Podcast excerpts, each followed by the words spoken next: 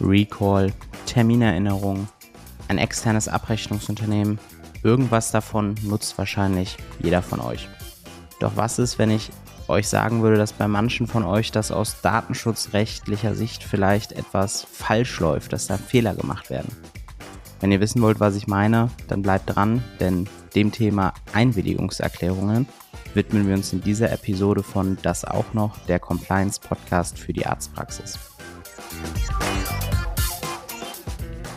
Hi, ich bin's wieder, euer Host Nico Frings von der Opti Health Consulting GmbH und ich begrüße euch zu dieser Episode von unserem Podcast Das auch noch, der Compliance Podcast für die Arztpraxis.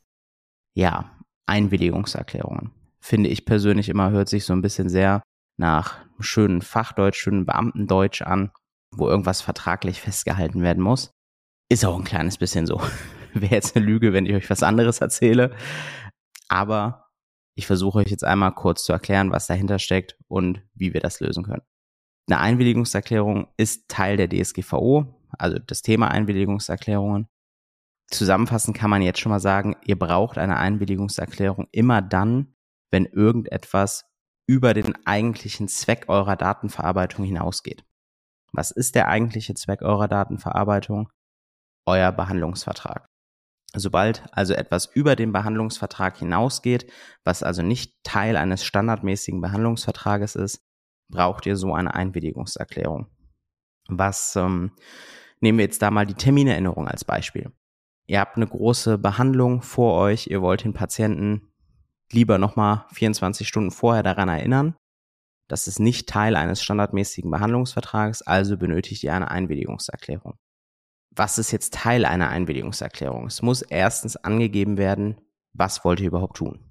Sprich, ihr schreibt in klar und einfacher und transparenter Sprache in die Einwilligungserklärung rein, dass ihr den Patienten gegebenenfalls an einen Termin erinnern wollt. Dann muss dort auch angegeben sein, um welchen Patienten handelt es sich und es muss ein Widerruf vorhanden sein. Der Patient muss darauf hingewiesen werden, dass er jederzeit mit Wirkung für die Zukunft diese Einwilligung widerrufen kann. Er also sagen kann, liebe Praxis, ich fand das zwar ganz nett, dass ihr mich angerufen habt, aber ich möchte das zukünftig nicht mehr. Unten drunter macht er noch eine, ein Unterschriftenfeld und lasst den Patienten das unterschreiben. Es ist zwar laut DSGVO so, dass eine Einwilligung auch formlos erfolgen kann, sprich, dass ihr dem Patienten das mündlich mitteilt, aber wenn ihr das schriftlich macht, dann habt ihr natürlich was in der Hand, falls der Patient aus was für Gründen auch immer irgendwann mal behauptet, da wusste ich alles nichts von, das, da habe ich noch nie was von gehört, da habe ich nicht dran eingewilligt. Habt es schwarz auf weiß, habt eine Unterschrift und könnt das dem Patienten so vorliegen. Viele Arztpraxen machen die Einwilligungserklärungen auch zusammen mit dem Anamnesebogen. Könnt ihr auch. Klar verlängert das ein kleines bisschen euren Anamnesebogen, aber ihr habt quasi in einem Abwasch alles erledigt und ähm, geht da nicht die Gefahr ein, dass ihr irgendwas vergesst. Hier bitte beachtet ihr aber, dass alles separat eingewilligt werden muss. Also es gibt nicht eine grundlegende Einwilligung für alles. Ihr könnt nicht schreiben, diese Einwilligung ist für Terminerinnerung, Recall, externes Abrechnungsunternehmen, sondern es muss alles separat gemacht werden, optisch voneinander getrennt werden, entweder durch einen langgezogenen Strich, so dass dem Patienten halt klar wird, okay, hier fängt irgendwas Neues an und entweder gibt es Checkboxen, die angekreuzt werden können, wo dann steht, okay, ich möchte Recall, ich möchte Terminerinnerung, aber beispielsweise kein externes Abrechnungsunternehmen. Oder alles benötigt ein separates Unterschriftenfeld. Es kann also nicht sein, dass ähm, nur ein Unterschriftenfeld vorhanden ist, weil das würde wieder zur Folge haben, dass der Patient nur alles einwilligen kann oder gar nichts. Hier muss aber, müssen aber die Möglichkeiten offen gelassen werden.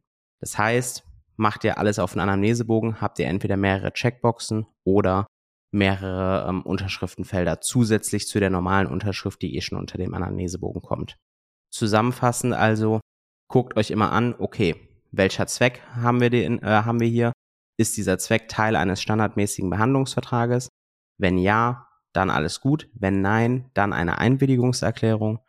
Und wenn ihr die auf dem Anamnesebogen macht, trennt alles optisch voneinander macht Checkboxen oder einzelne Unterschriftenfelder und so habt ihr dann kein Problem und könnt mit dem Patienten die Behandlung starten und ihn in diesem Fall an den Termin erinnern.